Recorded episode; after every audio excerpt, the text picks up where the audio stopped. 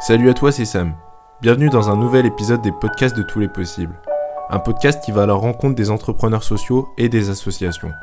La saison précédente, Manon et Maxence ont interviewé de nombreuses associations. Je t'invite à découvrir ces épisodes si ce n'est pas déjà fait. Pour ce troisième épisode, j'ai eu le plaisir d'échanger avec Arthur Aubeuf de Time for the Planet. Time for the Planet est une initiative à but non lucratif qui ambitionne de récolter 1 milliard d'euros pour créer 100 entreprises pour lutter contre le réchauffement climatique. Je mets les liens dans la description. Si ce n'est pas déjà fait, je t'invite à t'abonner à ce podcast, à lâcher un like à la fin de cette écoute. Et pour nous retrouver, ça se passe sur Instagram, Facebook et notre site internet touslespossibles.co. Sur ce, je te laisse avec Arthur. Bonne écoute à toi. Salut Arthur, comment tu vas? Salut Samuel, bah écoute, ça va très très bien et toi? Bah super, super. À part la, le rapport du GIEC, et je veux soit d'emblée en parler avec toi, Mhm. qu'est-ce que t'en penses? Oh bon, écoute, j'en pense euh, malheureusement un peu toujours la même chose, c'est que chaque nouveau rapport nous dit que c'est de pire en pire et qu'on n'a pas infléchi la moindre once de transition, donc c'est un peu alarmant et un peu flippant. Après, euh, j'ai l'impression quand même que c'est devenu beaucoup plus médiatique qu'avant, que les gens le partagent, que je le vois euh, partout. Alors est-ce que c'est parce que je suis dans ce monde-là? Je ne sais pas.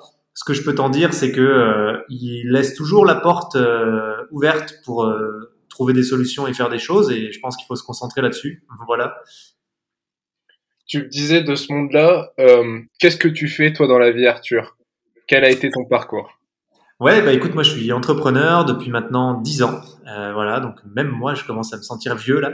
Et j'ai monté des communautés digitales à l'origine. Donc je créais des applications smartphones, des sites internet et des grosses euh, communautés sur les réseaux sociaux que je transformais en médias. Euh, j'ai vendu une première boîte, j'ai fait une seconde boîte où je faisais des services. Donc euh, cette fois-ci c'est moi qui faisais euh, des apps euh, ben, de dating, de jeux, de, enfin voilà, c'est un peu différent du du média. Je dis cette fois-ci c'est moi parce qu'en fait la boîte qui m'a racheté faisait ça.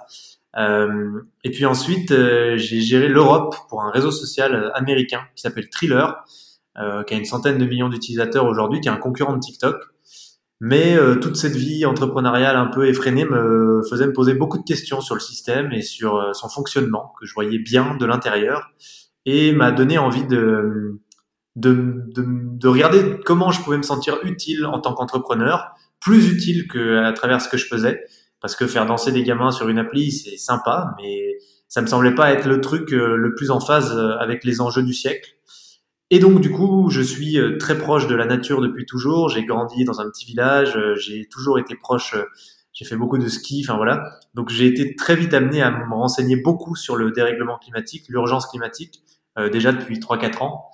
Et en fait, je, je savais qu'il fallait que je consacre ma vie à ça. Donc aujourd'hui, je cofonde un projet qui s'appelle Time for the Planet et qui est un plan d'urgence citoyen pour lutter à l'échelle mondiale contre le dérèglement climatique. Ok. Et euh, tu peux nous en dire plus sur Time for the Planet Comment tu as structuré ton projet et justement quel a été euh, le déclic qui t'a, enfin qu'est-ce qui t'a amené à créer ce projet-là? Ouais, bah en fait déjà euh, rendons à César ce qui est à César. C'est un projet collectif et en fait c'est toute la force de Time. On est six à l'origine du projet, six entrepreneurs. On a tous amené des briques et en fait le déclic pour ma part, c'est vraiment que euh, l'entreprise doit être orientée vers la survie de la civilisation humaine en fait, euh, parce que c'est un outil formidable, extrêmement puissant, qui est capable de transformer nos modes de vie à très très grande échelle. Et en fait, on est précisément en face euh, de ce souci-là. Euh, il faut transformer nos modes de vie à l'échelle mondiale en quelques années. Et pour moi, le déclic, c'est de me dire, ben, c'est dommage d'utiliser l'entreprise pour euh, des trucs un peu futiles ou vides de sens, euh, quand finalement c'est le truc dont on a besoin aujourd'hui et le truc qu'il faut orienter dans la bonne direction si on veut avoir un vrai impact et si on veut participer à préserver la civilisation humaine, parce que je crois qu'il faut arrêter aussi de mâcher nos mots. Hein. Euh, à la lecture du dernier rapport du GIEC, c'est ça en fait dont il est question. Ça peut paraître fou, ça peut paraître difficile à croire, euh, on peut avoir envie d'en rire, mais en fait c'est vraiment le sujet.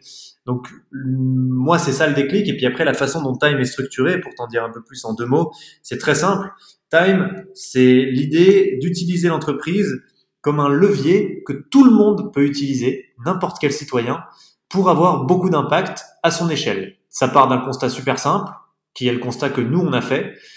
Aujourd'hui, quand t'es pas euh, président de la République ou que t'es pas milliardaire, bah, en gros, euh, lutter contre le dérèglement climatique, euh, oui, mais tu sais pas bien comment faire, quoi. Tu, comme j'aime bien le dire, tu fais pipi sous la douche, tu t'achètes une trottinette, et après tu regardes les infos qui disent qu'on parle du plus grand challenge de l'histoire de l'humanité. Donc tu te sens un tout petit peu démuni et tu te dis, ben, ça va être compliqué quand même. C'est un peu la vision colibri, ça. De quoi? Un peu la vision colibri, ça. Pas tout à fait, parce que euh, oui, il y a de la vision colibri, mais c'est aussi la vision du colibri qui va euh, justement euh, aller utiliser cette énergie collective pour construire une arme, construire un truc hyper puissant, ou en tout cas se servir d'un truc qui existe déjà et qui est puissant, plutôt que juste le colibri que je respecte énormément de Pierre Rabhi qui dit ben il faut la sobriété heureuse et c'est obligatoire en fait. Mais je pense qu'il faut aussi de l'innovation, pas comme des technosolutionnistes, mais il faut mettre en œuvre tout ce qui est possible pour que la façon dont on produit nos biens et nos services à l'échelle mondiale aujourd'hui soit 100% zéro carbone en fait. Et pour arriver à ça, il va falloir innover, il va falloir transformer plein de choses parce que sinon, ça sera toujours les méthodes actuelles qui feront, euh, qui seront les principales et qui, garderont le leadership. Et en fait, ces méthodes-là, elles nous emmènent pas au bon endroit, elles se décarboneront pas assez vite. Donc, Time, c'est l'idée de déployer 100 innovations à l'échelle mondiale qui doivent nous aider à décarboner nos vies à très grande échelle. Et pour déployer ces 100 innovations, on rassemble un milliard d'euros. On le fait pas avec nos petits bras tout seuls. On le fait avec des dizaines de milliers de citoyens de partout dans le monde qui s'engagent à nos côtés et qui deviennent copropriétaires de Time for the Planet. Donc, ils possèdent Time for the Planet au même titre que nous, et n'importe qui peut rejoindre l'aventure. Madame Michu avec un euro euh, et euh, Monsieur j'ai beaucoup de sous euh, avec un milliard. S'il nous écoute, il est le bienvenu évidemment. Et la deuxième règle qu'on change, en plus de faire du grand euh, du collectif, euh, c'est qu'on est 100% non lucratif. Ça veut dire que tous ces gens qui rentrent dans Time for the Planet, ils vont pas le faire pour gagner plus d'argent et pour s'enrichir, mais ils vont le faire pour avoir le plus d'impact possible et pour essayer de faire en sorte qu'ils décarbonent le plus possible grâce à leur argent. Là où pour nous euh, on est capable de faire la différence, c'est justement parce que on fonctionne en très grand collectif. Et typiquement, toutes les boîtes, toutes les innovations qu'on vient déployer, on les déploie sous forme d'open source. Ça veut dire qu'on partage gratuitement la propriété intellectuelle pour que n'importe qui puisse copier-coller nos boîtes n'importe où sur la planète.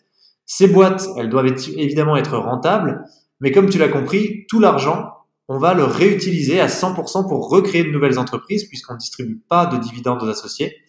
Et l'objectif euh, de l'open source, c'est de créer des marchés pour être beaucoup plus résilients. Donc si nous on échoue, il faut que d'autres réussissent ailleurs parce que on parle d'innovations qui sont euh, cruciales dans une période qui est critique. Nous, on va vraiment chercher des innovations qui peuvent changer la donne au niveau mondial. On prend pas euh, des trucs qui sont locaux ou qui sont peu élaborés. On va vraiment sur des grosses problématiques que rencontre l'humanité aujourd'hui. On en a identifié 20. Et derrière, le but, c'est que tous ensemble, avec tous ces milliers de citoyens, d'entreprises, d'associations, eh ben, on soit capable de faire en sorte que ces innovations, elles passent à l'échelle et qu'elles transforment vraiment nos vies le plus vite possible pour mesurer l'impact, donc les tonnes de gaz à effet de serre non émises ou captées par chaque innovation qu'on a déployée, nous et tous les autres qui l'ont copié-collé, pour retourner à nos actionnaires leurs dividendes climatiques, c'est-à-dire euh, les tonnes de gaz à effet de serre qu'ils n'ont pas émis ou qu'ils ont capté grâce à leur argent. Voilà, c'était un peu un long pitch de time, mais au moins comme ça, on, passe un peu sur tous les aspects. Mais c'est très complet et comme ça, on comprend mieux le projet. Et d'ailleurs, tu parlais des innovations qui répondent justement aux dix problèmes que vous avez identifiés. Il me semble que j'ai vu que récemment, vous aviez un, en fait, que vous avez un comité d'experts scientifiques qui valide les différents projets qui ont été euh, émis en amont. Et euh, du coup, quelles sont les innovations, les innovations que vous avez déjà repérées et quelles sont euh, les solutions qui ont déjà été proposées? Ouais, alors on a reçu 500 et quelques innovations ces six derniers mois. On a vraiment un gros processus de sélection hyper exigeant. Okay. Et ces 500 innovations, on les fait passer dans plusieurs étapes. Euh, on en reçoit dans tous les domaines. Il y a beaucoup de low tech. Nous, on est très low tech. Mais il y a aussi beaucoup de deep tech. Enfin, il y a plein de choses. Et donc la première étape, c'est encore une fois l'intelligence collective. Nous, on forme ce qu'on appelle des évaluateurs, qui sont plusieurs milliers aujourd'hui, ils sont plus de 4000. Et ces gens-là, ils viennent noter les innovations en fonction de six critères. Donc, euh, est-ce qu'elles sont dangereuses pour la biodiversité, etc. Donc, tout, tout ce qui est externalité négative, l'impact, la réplicabilité, la faisabilité, etc. En faisant ça, ils créent un top, donc un top 10, et ce top 10, tous les trimestres, on va le soumettre à notre comité scientifique, donc qui est consultable directement sur notre site internet. Là, c'est 14 experts qu'on a mis du temps à, à, emmener avec nous, qui sont 100% bénévoles et qui se réunissent au moins une journée par trimestre pour euh, passer sur ce top. Et là, l'objectif, pareil, c'est d'identifier que les innovations soient pas bullshit, qu'elles soient vraiment passables à très très grande échelle, euh, qu'elles puissent avoir un très gros potentiel, puisque nous, on, ça fait partie vraiment des critères. Et une fois qu'on a fait passer le comité scientifique, en général, il reste très peu d'innovations. Euh, ça en sort 4, 5 maximum sur le top 10. Et là, ce qu'on fait, c'est qu'on a une étape où on va tester la réalité économique des innovations, parce que nous, on est convaincus qu'il faut marier écologie et économie. Et on pense que vraiment, il faut des modèles économiques viables, rentables et puissants si on veut avoir de l'impact et si on veut que ça aille vite. Et pour ça, quoi de mieux que d'aller tester directement euh, des potentiels modèles économiques pour chaque innovation sur le terrain avec des entrepreneurs qui candidatent pour être des entrepreneurs Time for the Planet. Nous, en fait, on vient adjoindre aux innovateurs qui portent des initiatives qui peuvent changer les choses, des entrepreneurs aguerris pour leur permettre d'aller beaucoup plus vite et notamment pour leur permettre d'être solides sur tout ce qui est modèle économique, etc. Puisque le constat de base de Time, c'est qu'en fait, les scientifiques, les chercheurs, les ingénieurs sont très forts pour déployer des innovations. Mais aujourd'hui, ce qui fait que les innovations restent bloquées dans les labos pendant des dizaines d'années et que le monde en bénéficie pas, c'est simplement le fait que c'est pas des entrepreneurs et que ça va pas devenir de super entrepreneurs. Donc nous, on amène cette compétence et on fait d'une pierre deux coups lors de la troisième phase du processus de sélection, puisqu'en fait, ces, entrepreneurs, pardon, ils vont sur le terrain vendre des modèles économiques comme si c'était déjà en place, comme si ça existait déjà à des vrais clients pour s'assurer qu'il y a un modèle, pour voir si les clients sont prêts à signer pour de vrai. Donc ça nous permet de savoir si vraiment le modèle est viable. Et nous, euh, ça nous permet de tester ces entrepreneurs pour voir s'ils sont capables de porter demain euh, des entreprises que Time for the Planet lance. Donc à partir de ces innovations. Et à la fin du process, donc tu vois, c'est assez long, hein, ça prend six mois hein, de faire un process de sélection. À la fin, on fait voter l'ensemble de nos associés actionnaires, donc aujourd'hui ils sont 26 000, euh, en assemblée générale, en leur proposant les innovations qui ont réussi à passer les trois premières étapes et en leur disant, bah écoutez, on va débloquer, par exemple là, le 26 juin dernier, on a débloqué 3 millions d'euros. On va débloquer 3 millions d'euros. On voudrait investir deux fois 1,5 million. Euh, voilà, on vous propose ces trois innovations. À vous de choisir. Ou alors on vous en propose deux. Euh, dites-nous si vous voulez aller dessus comme convenu. Et en fait, c'est vraiment la sagesse des foules qui décide à la fin. Donc comme un fonds traditionnel, si j'ai bien compris, parce que dans le, monde du capital risque, souvent le fonds, il y a un fonds qui se dit on a 10 ans pour financer autant de projets. Time for the Planet, c'est un peu pas similaire. Euh, l'idée, c'est d'avoir, euh, vous avez, vous, vous fixez un milliard et euh, du coup là, vous avez récolté combien? Alors là, on a récolté 5 millions et quelques. Alors on a plus en engagement puisqu'on a des grands groupes là qui sont en train de rentrer et qui sont en train de nous faire pas mal d'engagement, c'est cool. Euh, on a mis un an pour réunir un million. Là, on a réuni les quatre autres millions ces six derniers mois. On ambitionne d'être à 10 millions cette année. Après, je considère qu'on est très loin d'un fonds traditionnel pour pas mal de choses. Euh, la première chose, c'est qu'on fait pas gagner d'argent aux actionnaires. Donc vraiment, les gens viennent pour les bonnes raisons. Et pour nous, on désactive la case cupidité du cerveau des actionnaires et de nos cerveaux à nous, ce qui nous permet de toujours arbitrer en prenant en considération et comme critère principal de performance l'impact environnemental. Donc on se laisse jamais dériver parce qu'on n'a pas à y gagner pécuniairement. Nous, on est assez convaincus que c'est quand même comme ça qu'on aura le plus d'impact possible. Et comme Time est pensé pour avoir le plus d'impact possible, bah, ça faisait partie des choses qu'il fallait mettre en place. La deuxième chose qui est vraiment différente d'un fonds, c'est qu'un fonds, il va chercher à grandir de plus en plus dans une boîte euh, pour justement être capable à la fin de posséder la boîte ou en tout cas d'en sortir le plus vite possible pour faire de la rentabilité. Nous, il n'y a pas du tout cette logique de la part de nos actionnaires. Euh, et en plus, notre objectif, c'est de lancer des boîtes et de sortir pour relancer de nouvelles boîtes le plus régulièrement possible. Donc c'est très différent d'un fonds, euh, puisque nous, on, on, est là pour aider les innovations à franchir cette espèce de vallée de la mort euh, qui est passer du moment où elles sont viables techniquement au moment où elles ont une vraie capacité économique, elles ont démontré un modèle économique solide et elles sont capables de scaler à l'échelle mondiale. Et pour ça, on utilise notamment l'open source, ce qui n'est pas du tout une pratique euh, commune ou en tout cas courante pour l'instant euh, chez les fonds. Mais on espère que ça va se diversifier et que ça va aussi se démocratiser. En gros, toute la profitabilité, à chaque fois, elle doit bénéficier à de nouvelles innovations et pas euh, être gardée comme on, peut le voir actuellement. Et justement, tu parlais de modèle économique.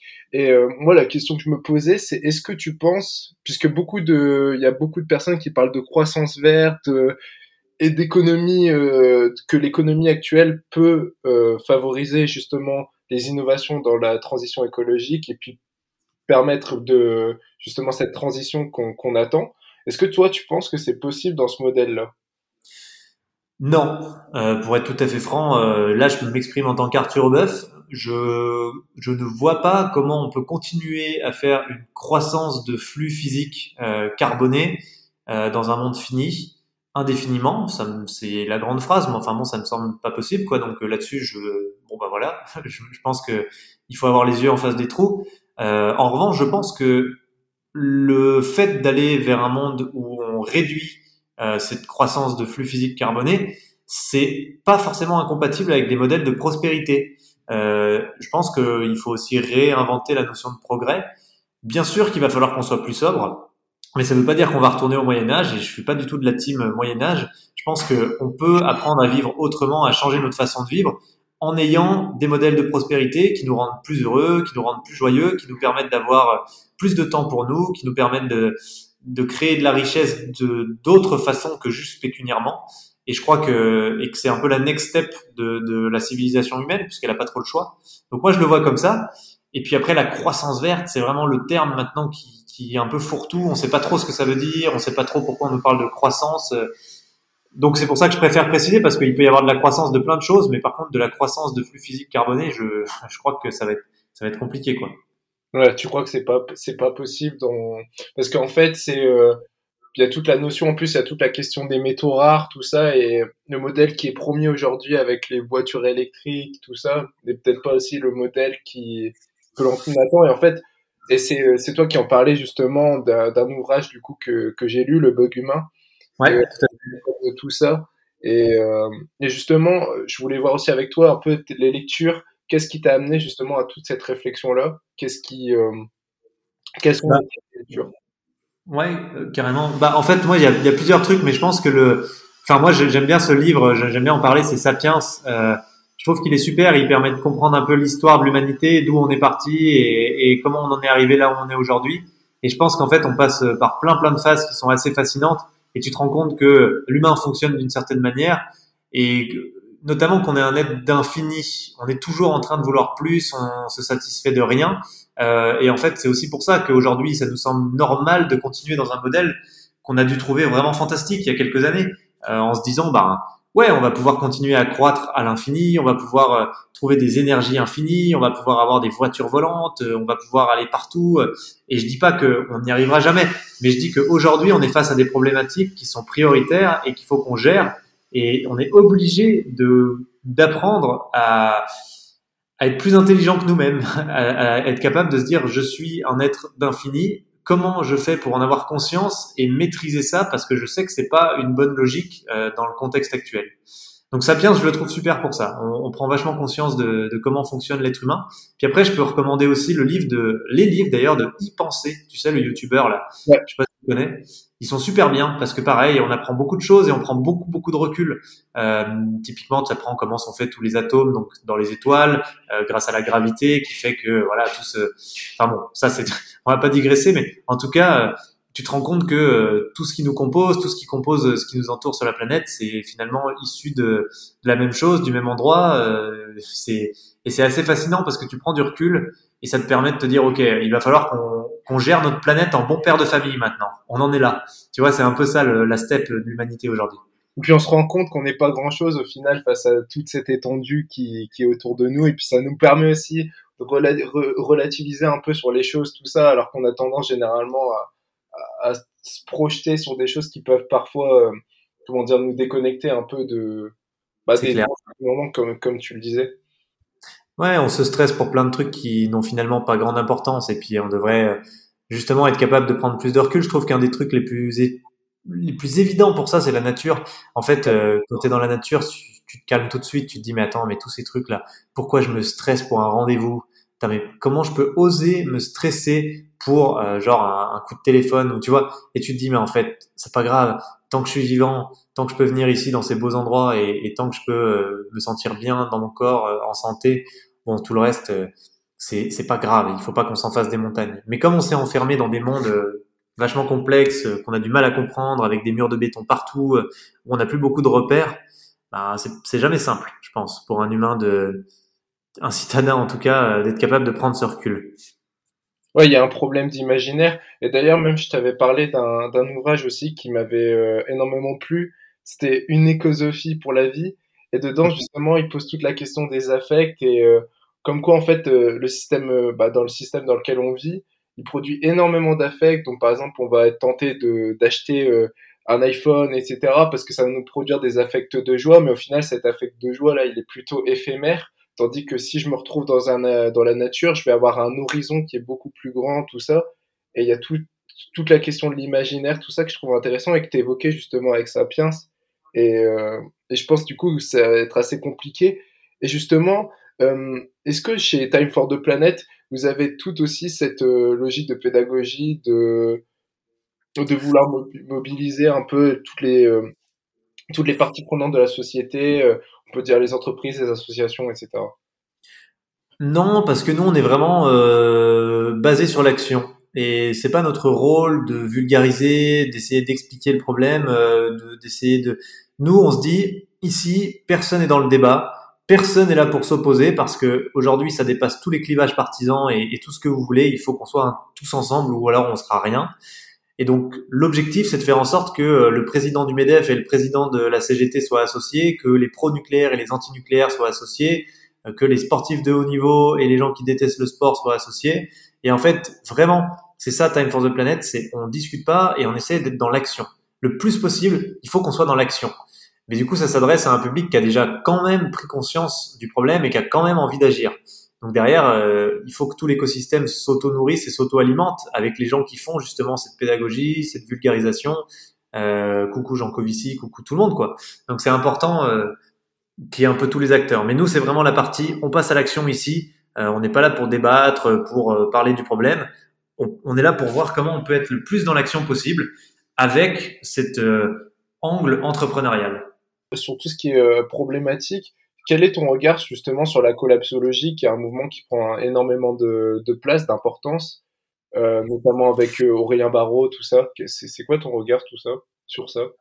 Ouais, je crois pas qu'Aurélien Barraud soit collapsologue, mais en tout cas Pablo Servigne et tout ça, c'est sûr. Euh, je, je, crois que c'est très important euh, qu'il y ait des acteurs comme ça parce qu'ils sont euh, des déclencheurs, ils permettent aux gens de, comprendre que vraiment euh, il y a des énormes, énormes, énormes risques que nos modes de vie soient très violemment impactés. Enfin, c'est même, c'est même plus des risques, hein, c'est des certitudes. et je crois que le seul truc qui me dérange avec la collapsologie, c'est que ça pourrait amener une et Pablo Servigne dirait que lui-même est un peu désolé de ça. Ça peut amener une un sentiment d'abandon, de tant pis, c'est déjà mort, donc euh, autant profiter à fond. Ce qu'ils essayent juste de dire en plus dans la collapsologie, quand tu écoutes bien le truc, c'est euh, au contraire d'étudier comment euh, l'humanité pourrait être résiliente face à des problématiques d'effondrement. Et c'est pas juste de dire tout va s'effondrer, bon bah tout va s'effondrer. C'est plutôt de se dire, en partant du constat que les choses vont changer, comment est-ce qu'on fait pour faire en sorte que l'humanité s'adapte? Et je trouve ça très smart dans cet angle-là. Donc mon regard euh, de ce côté-là, c'est que c'est une bonne chose. Le seul truc, c'est qu'il faut pas que ça soit mal interprété par les gens.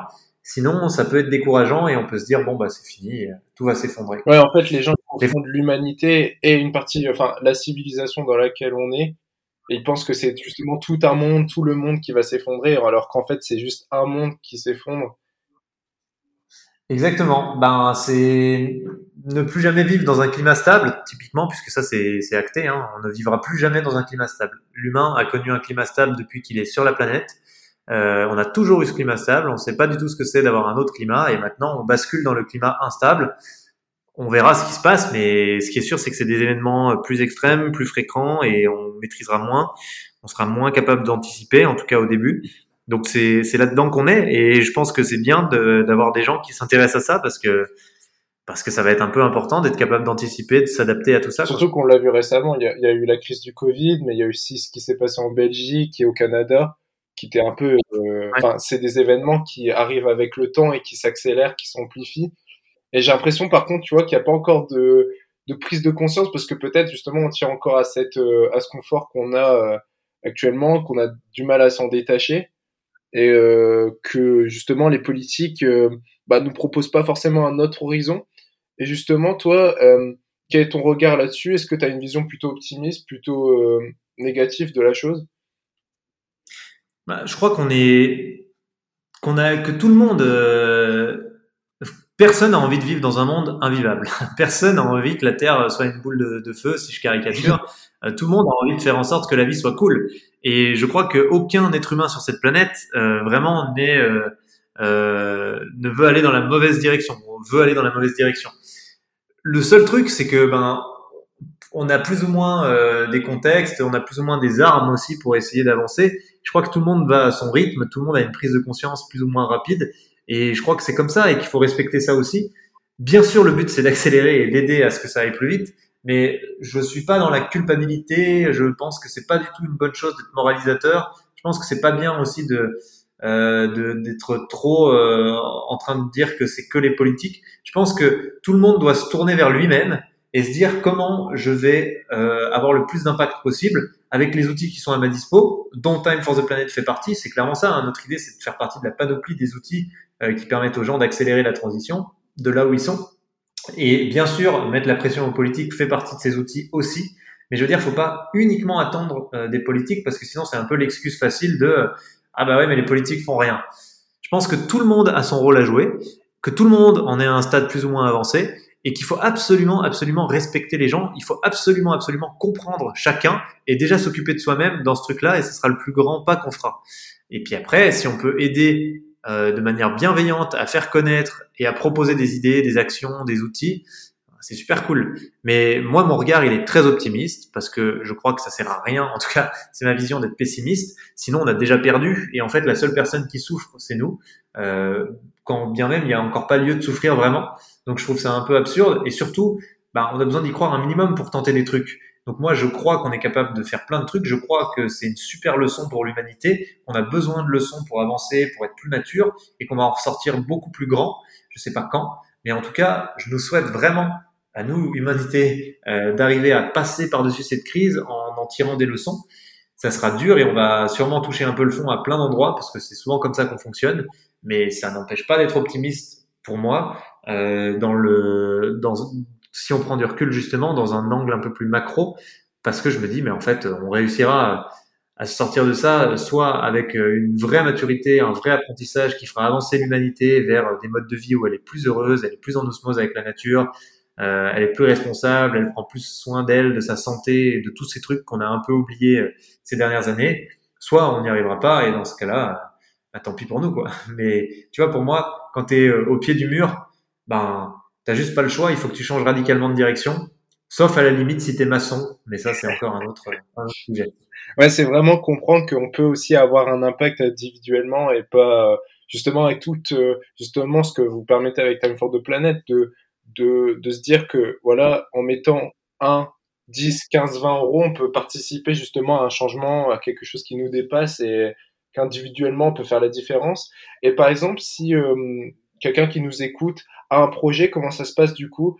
Il, euh, il peut toujours proposer un projet à Time for the Planet?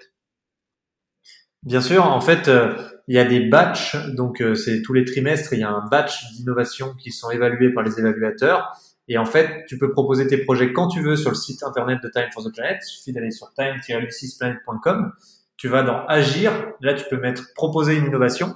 Tu as un petit dossier à remplir. Ce dossier, il va passer dans un des batchs, donc soit euh, celui en cours s'il y en a un et que c'est encore ouvert, soit le prochain. Donc des fois, il peut y avoir 3-4 mois d'attente avant le prochain batch. Mais en gros, ça se passe euh, aussi simplement que ça. Et une fois que tu as candidaté, ben, les évaluateurs passent sur ton dossier, tu as les commentaires des évaluateurs, tu as leurs retours, euh, tu peux discuter avec eux, il y a pas mal de questions de leur part, et ça te permet de, de challenger aussi ton innovation. Et puis ben, derrière, euh, si tu es retenu et que tu passes au comité scientifique, pareil, tu as des échanges avec le comité scientifique en direct le jour euh, où ils font leur comité. Euh, il y a pas mal de choses. quoi. Dernière petite question qui est liée à, la précédente. Quels sont les trois projets qui t'ont le plus plu pour l'instant et puis qui te semblent justement répondre à, aux différents enjeux auxquels on va être confronté ces prochaines années? Ouais, c'est une bonne question euh, qu'on me pose souvent. Moi, euh, vraiment, les projets que je trouve intéressants, c'est beaucoup plus les projets low-tech. je pense que, je, je, en tout cas, personnellement, j'ai plus d'appétence avec tout ça. Euh, moi, ce qui me plaît typiquement, c'est les projets pour euh, avoir d'autres formes d'agriculture. Pas de l'agriculture euh, toujours plus intensive en utilisant moins d'espace, mais de l'agriculture plus responsable vis-à-vis du sol, vis-à-vis de, de la nature de manière générale, et de l'agriculture qui va avec la sobriété. On le sait, il faut manger moins de viande. Voilà, il n'y a pas besoin de chercher de midi à 14 heures, on le sait. Donc, si on mange moins de viande et que on a une agriculture plus responsable à côté, bah, on utilisera des parcelles moins importantes parce que euh, aujourd'hui la viande c'est ce qui fait qu'on utilise euh, deux tiers des parcelles agricoles au monde euh, et on aura besoin donc de moins d'espace qu'on pourra cultiver mieux et donc là-dessus, il y a pas mal d'innovations et, je trouve ça assez cool. J'aime bien aussi les innovations euh, type euh, nouvelle batterie. C'est une des innovations sur lesquelles on, on a prévu d'investir là, euh, parce que ben, il y a des gros enjeux avec euh, les batteries actuelles qui nous empêchent de faire la transition parce que justement euh, le stockage de l'énergie est merdique aujourd'hui. Il nécessite des matériaux critiques. il va beaucoup beaucoup polluer parce qu'il faut injecter des acides dans des roches à plusieurs kilomètres sous terre. Enfin, c'est n'importe quoi. Donc c'est juste pas soutenable et il faut absolument innover là-dessus parce que on voit qu'on va dans une direction où on a besoin de stockage de plus en plus et on est coincé si on n'en a pas. Et il faut pas qu'on laisse ce, ce, type de stockage-là être l'unique option. Par contre, ça veut pas dire qu'il faut de plus en plus se dire bon, tant mieux, on a des solutions, donc utilisons de plus en plus de stockage d'électricité puisqu'on a les solutions. Ce qui serait de l'effet rebond et ce qui serait néfaste. Donc pour moi, la meilleure innovation, c'est l'innovation qui nous permet d'être plus sobre. Mais euh, ça passe aussi par euh, une responsabilisation et une compréhension de pas mal de choses. Donc ouais, des véritables chantiers qui restent encore à, à mener. Merci beaucoup Arthur. Où est-ce qu'on peut te retrouver? Au bar? Non, je rigole. Euh, on peut me retrouver sur Time for the Planet, donc euh, time-du6planet.com. Euh, et puis après sur LinkedIn, euh, j'essaie de répondre à tout le monde, même si j'ai pas mal de latence en ce moment, je le confesse. voilà. Merci en tout cas pour ton invitation, Samuel, c'était super cool. Y a pas de souci. Et euh, nous, personnellement, à tous les possibles, on contribuera justement à, à Time for the Planet. Donc euh, j'espère qu'ils seront nombreux, ceux qui nous écoutent, à participer justement à ce projet. J'espère aussi. Je leur envoie un petit message. Merci beaucoup, Arthur. C'est la fin de ce troisième épisode des podcasts de tous les possibles, j'espère qu'il t'a plu. Je tenais à remercier Arthur pour cet échange, j'espère qu'il t'a permis d'en apprendre davantage sur Time for the Planet. Si tu souhaites en savoir plus sur l'initiative que porte Arthur avec ses associés, ça se passe dans la description.